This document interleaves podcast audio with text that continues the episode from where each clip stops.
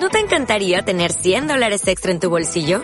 Haz que un experto bilingüe de TurboTax declare tus impuestos para el 31 de marzo y obtén 100 dólares de vuelta al instante. Porque no importa cuáles hayan sido tus logros del año pasado, TurboTax hace que cuenten. Obtén 100 dólares de vuelta y tus impuestos con 100% de precisión. Solo con Intuit TurboTax. Debes declarar para el 31 de marzo. Crédito solo aplicable al costo de la presentación federal con TurboTax Full Service. Oferta sujeta a cambios o cancelación en cualquier momento.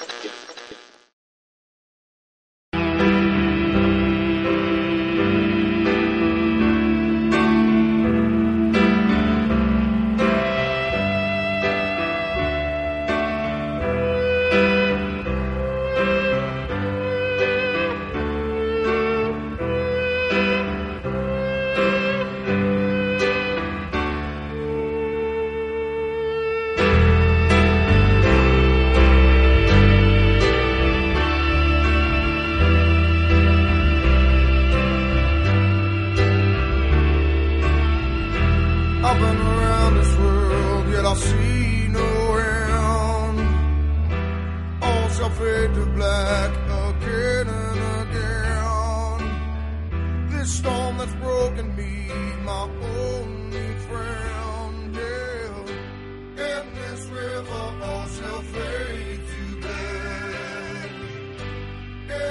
Y como habéis podido averiguar por la canción que suena, hoy se sienta en nuestro Salón de la Fama Dimebag Darrell. ¿No es así, Edu?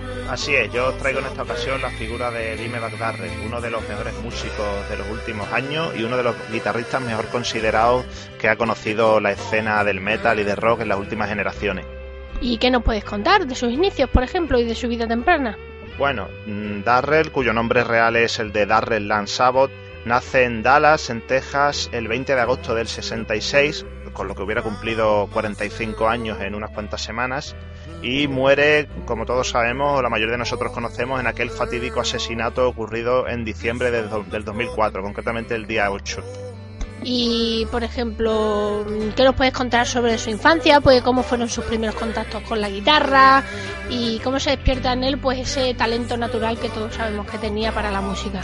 Sí, su padre, lo de la música le viene desde muy temprano, ya que su padre era un famoso compositor de música country, Jerry Abbott, eh, por lo que desde muy pequeño eh, Darrell mamó la música, al igual que su hermano Vinnie Paul, con el que compartió prácticamente toda su carrera musical, incluida su, etapa más famosa, que es la de Pantera.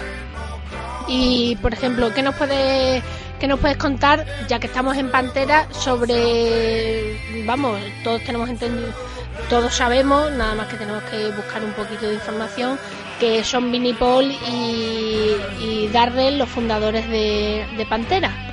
Así es, eh, Pantera se funda en el año 81. eh, previo a esa fecha, Darrell, los dos hermanos, tanto Vinnie Paul como Dimebag, eh, pasan por las etapas de rigor de todo músico, grupos pequeños, escenas independientes, hasta lograr curtirse como músico. Eh, cabe destacar la anécdota curiosa de que inicialmente eh, Darrell estaba más atraído por la batería que por la guitarra. Cuando eran niños siempre tuvo más interés y más atracción hacia, hacia, ese instrumento. Lo que ocurrió es que Vinnie Paul, que también compartía ese mismo interés que su hermano, tocaba la batería y no le dejaba nunca espacio al, a su hermano, a Dimebag, por lo que Dimebag optó por el camino de la guitarra para no acabar compartiendo instrumento con su hermano. O sea que gracias a Vinnie Paul, le, de- le debemos a Vinnie Paul el haber el haber tenido un genio de la guitarra, ¿no? En parte sí, en parte por ese, por decirlo así, ese egoísmo infantil de no querer compartir el instrumento con tu hermano, eh, provoca indirectamente que tu hermano se decante por otro instrumento y se acabe convirtiendo en un genio de, de dicho instrumento, en este caso de la guitarra. Y también hay una anécdota, por lo que tengo entendido, que cuando tenía 15, 16 años se presentaba a competiciones de guitarra y por lo visto las ganaba todas y, y llegó un momento en el que no le dejaban ya competir, ¿no?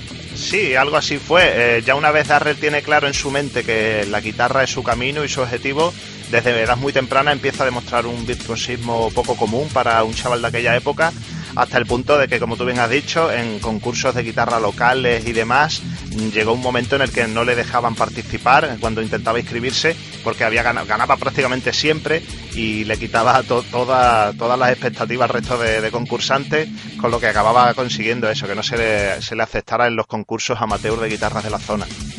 Y por ejemplo, eh, y- influencias. ¿Qué influencias tenía, tenía Darrell como músico? ¿De, de qué fuentes bebió él como guitarrista? Eh, como músico, Dime Baz Darrell siempre ha nombrado a varias bandas, eh, Judas Priest, Black Sabbath, Eddie Van Halen, pero sobre todas ellas siempre ha, colocado en un pedestal a Kiss y concretamente a Ace Frehley, del que llegó incluso a tener un tatuaje en, su- en uno de sus pectorales. Ya te digo, Kiss era yo creo el grupo estandarte de, de Darrell y siempre ha sido, eh, concretamente el músico Ace Frehley, eh, siempre ha sido su principal influencia, siempre la ha destacado como una influencia mayúscula por encima de las demás. Sin embargo, también ha nombrado a muchas otras bandas, eh, algunas de ellas bastante modernas. En una ocasión, Darrell llegó a nombrar a los Alice in Chains como un grupo moderno que había llegado también a influenciarle bastante en sus composiciones y en su, y en su música de la última época.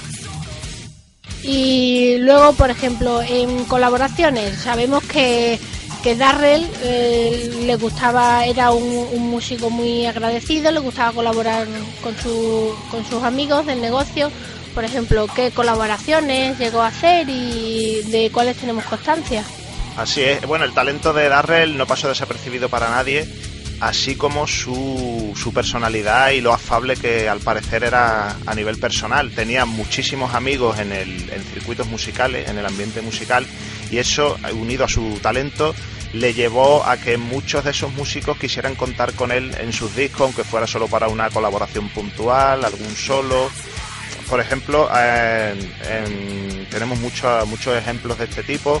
Eh, Darrell aparece tocando algunos punteos en discos de Anthrax, también llegó a colaborar con los Nickelback e incluso King Diamond eh, le pidió que tocara en uno de sus temas, de sus últimos temas, y ahí quedó reflejado el, talento de, Darrell en uno de los solos de los últimos discos de King Diamond. Sin embargo, la petición de colaboración más sonada eh, vino de mano de Dave Mustaine.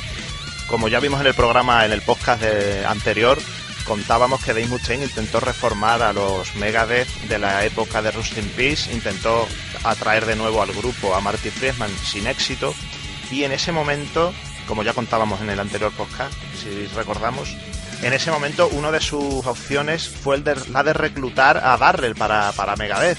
Eh, se puso en contacto con él, Mustaine llamó a Darrell, le propuso la oferta de entrar a engrosar las filas de Megadeth, pero eh, Darrell puso como condición para trabajar con Mustaine el llevarse consigo de batería a su hermano Vinnie Paul. Como vemos, una vez más quedó constancia lo unidos, tanto a nivel artístico como personal, que ambos hermanos han estado siempre desde, pequeños.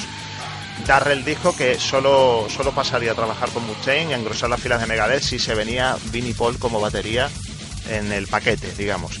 Mustaine tuvo que decir que no, puesto que estaba contactando en esos momentos con Nick Menza, prácticamente lo daba por seguro que, que iba a volver a Megadeth. Al final no fue así, pero en ese mismo momento que se produce esta conversación, Mustaine está en el convencimiento de que, de que iba a ser así. Por lo que finalmente se frustra esta tentativa de que Darrell acabara tocando en Megadeth, que hubiera sido algo muy interesante. La verdad es que como, como aficionado hubiera sido algo digno de pagar por ello, escuchar a Darrell y a Vinnie Paul en Megadeth. Pero tristemente eh, las negociaciones no llegaron a buen puerto y finalmente Darrell no, no pasó a trabajar con Mustaine en ningún momento, aunque tuvo esa oferta seria y firme de, engrosar las filas de Megadeth. Y bueno, aparte de lo que es el proyecto más sonado de, de Darrell mm, como músico que fue Pantera, también sabemos que grabó con otro, grabó otras cosas como fue Damas Plan y Rebel Meets Rebel. Así es, exactamente. Eh, Pantera termina en su andadura en el año 2003 después de una manera un poco agria, eh, puesto que las relaciones personales, principalmente con Phil Anselmo, con el vocalista, la verdad es que no terminaron del todo lo bien que podría haber sido deseable. Eh, y a raíz de esa, del, fin de Pantera, Vinnie Paul y Dime Darrell, de nuevo juntos, for- forman un nuevo grupo, es Damage Plan. No llegan a conseguir nunca el éxito masivo internacional de Pantera, pero sí se hacen un hueco, consiguen hacerse labrarse un buen nombre para seguir sobreviviendo en la industria, de una manera bastante holgada. Eh, otro proyecto destacable, de nuevo, con los dos hermanos juntos, fue el de Rebel Meets Rebel en el año 2006, que solo llegó a ver, la luz en un único disco que fue lanzado en ese mismo año. También de nuevo con ambos hermanos trabajando juntos como siempre. Bueno, de hecho, cuando tristemente se produjo, vamos, se produjo lo que es el asesinato de, de Dimebag fue mm, con la formación de, de Damas Plan, que ahora pues mm, por vamos, tristemente pues vamos a pasar a hablar de lo que fue el, el momento de su asesinato. ¿Nos puedes contar pues un poco cómo, cómo fue? Pues sí, llegamos al momento más delicado de, de la vida de Darrell, que no puede ser otra, otra parte que su asesinato. Eh, todos tenemos todavía el recuerdo de, ese día en el que llegó a nuestros oídos la noticia. Yo creo que todo fan se acuerda del momento en el que se entera de lo que había ocurrido. En mi caso yo recuerdo que estaba navegando por internet, tenía el Messenger puesto, un amigo se conectó y me dio el, me soltó el bombazo y la verdad es que ya no, yo no podía creerlo, no solo por el hecho de que un músico al que admira eh, fallezca, sino por también por las circunstancias tan, tan tristes y tan dramáticas en las que se había sobrevenido la muerte de, Darrell en pleno concierto, subido encima de un escenario mientras tocaba con en ese entonces su, su grupo que era Damage Plan. Esto fue, como digo, en el año 2004, el 8 de diciembre.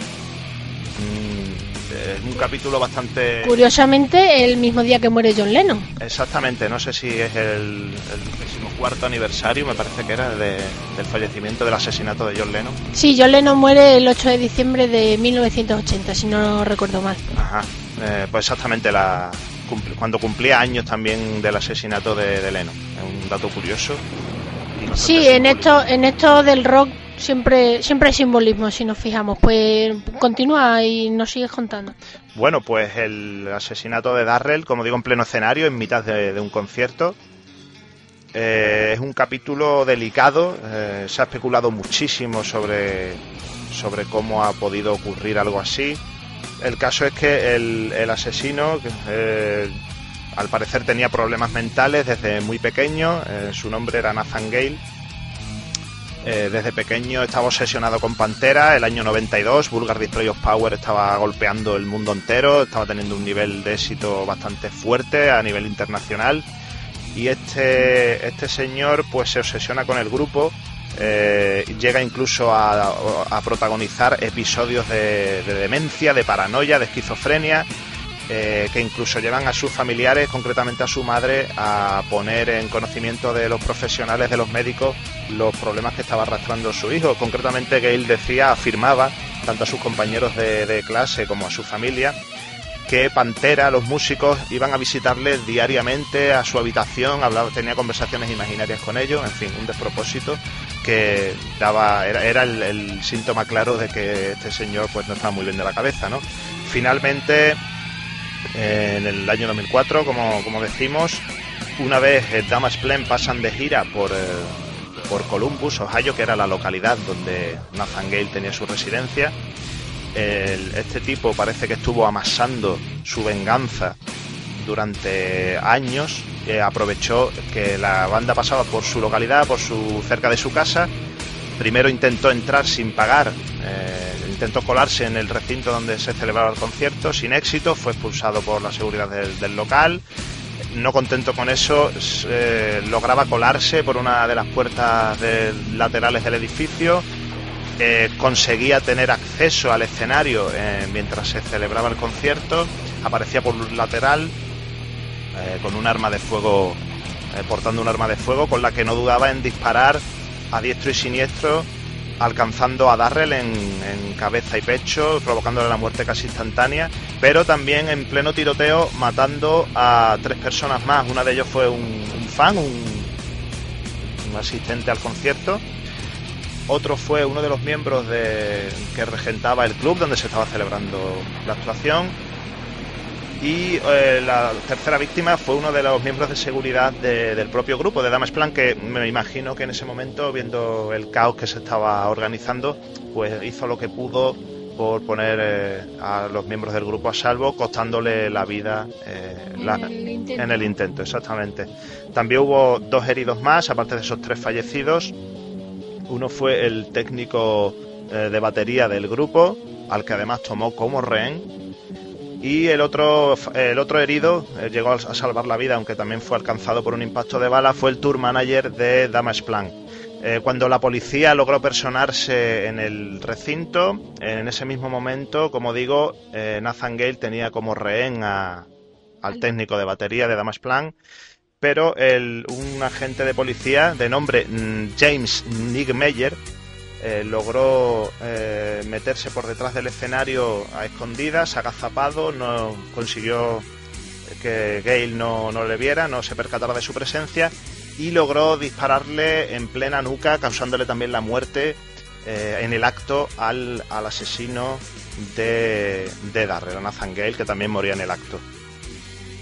Este, por lo que sabemos, este policía, bueno, que lo han condecorado, se puede declarar inocente, vamos, pero aparte de eso, mm, son aspectos ya técnicos que poco nos interesan porque obviamente la muerte se produjo, fue una desgracia, eh, fue la obra de un esquizofrénico paranoide, ¿sabes? De, de una un desgraciado, por no decirle otra cosa, aquí en antena, y poco más se puede decir.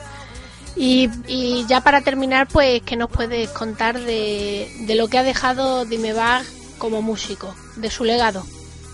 Bueno, el vacío que ha dejado Darrell en la escena tanto de rock como a nivel musical en general, yo creo que es difícilmente salvable, puesto que estamos hablando de un tipo que tenía un talento increíble, un talento difícilmente igualable y solo hace falta ver, escuchar, mejor dicho, sus composiciones y sus canciones para darse cuenta de la maestría y de la habilidad y de la destreza que tenía con una guitarra entre las manos. Como digo, va a ser muy difícil de, de llenar ese vacío que Darrell ha dejado en la escena.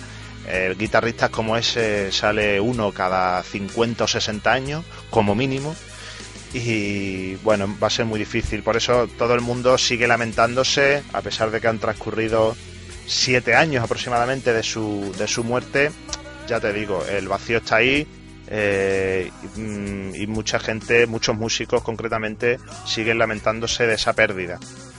Eh, hay que destacar, por ejemplo, que la mismísima Madonna, eh, alguien que por su estilo de música, por el estilo de música que ejecuta, eh, sería difícil que pudiéramos relacionar de alguna manera con el metal, pero sorprende saber que Madonna en su día, en pleno concierto, eh, quiso, quiso homenajear a, a Dimebag Darrell y llegaba a, a tocar ella misma con sus propias manos el riff de New Level, un tema de Pantera. Yo me quedé flipada cuando lo vi en YouTube, yo y todo el mundo, creo. Sí, sí, mucha gente, incluso este ejemplo ilustra que incluso gente de más allá del metal, de fuera de las fronteras del rock o de la música más agresiva, también han sentido en cierto modo la pérdida de un músico irreemplazable como es Darrell. Ya dentro de, de las demostraciones de- y de los homenajes, de las demostraciones de, de pesar eh, más habituales, pues ya está eh, más, más normal, digamos, eh, que es por ejemplo la de Zack Wild y el tema que has puesto al principio de la sección, Indie River, aunque curiosamente esta canción, Indie River, estaba compuesta antes de la muerte de Darrell. Lo que ocurre es que Wild, una vez ocurre el asesinato, tiene una especie de flash, eh, una iluminación en su mente y se da cuenta de que la letra de esa canción que ya estaba compuesta previamente al asesinato encaja como un guante en la situación, en todo lo que ha ocurrido, en la desgracia eh, que ha caído encima de, por desgracia, de este músico como, como es Dimebag Darrell.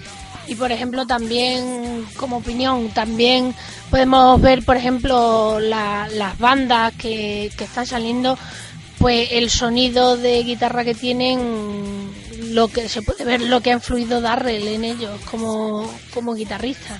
Exactamente, si Darrell en su día nombraba a Black Sabbath, a Judas Priest o a Eddie Van Halen o a Kiss como influencia, ahora son las bandas nuevas, o incluso no tan nuevas, que nombran a Darrell como una de sus influencias. O sea, estamos hablando de un músico que ha traspasado eh, el mero umbral de calidad, digamos, para convertirse en un referente para los nuevos músicos y para los músicos que aunque ya llevan sus años, siguen, siguen mamando influencias e incorporándolas a su música a día de hoy. Bueno, pues nos despedimos en esta primera edición del Salón de la Fama. ¿Y qué, con qué canción nos dejas de Dime Back Darrell para cerrar este episodio? Bueno, prácticamente podría coger cualquier tema para, para ilustrar un poco el talento de, Darrell, pero yo creo que Cemetery Gates parece la más apropiada para, para el tema que estamos tratando, el- su, triste, eh, su triste fallecimiento, su triste asesinato. Y bueno, yo creo que es la canción que más se, se adapta a- al tema que hemos tratado en, en estos minutos. Cemetery Gates de Pantera.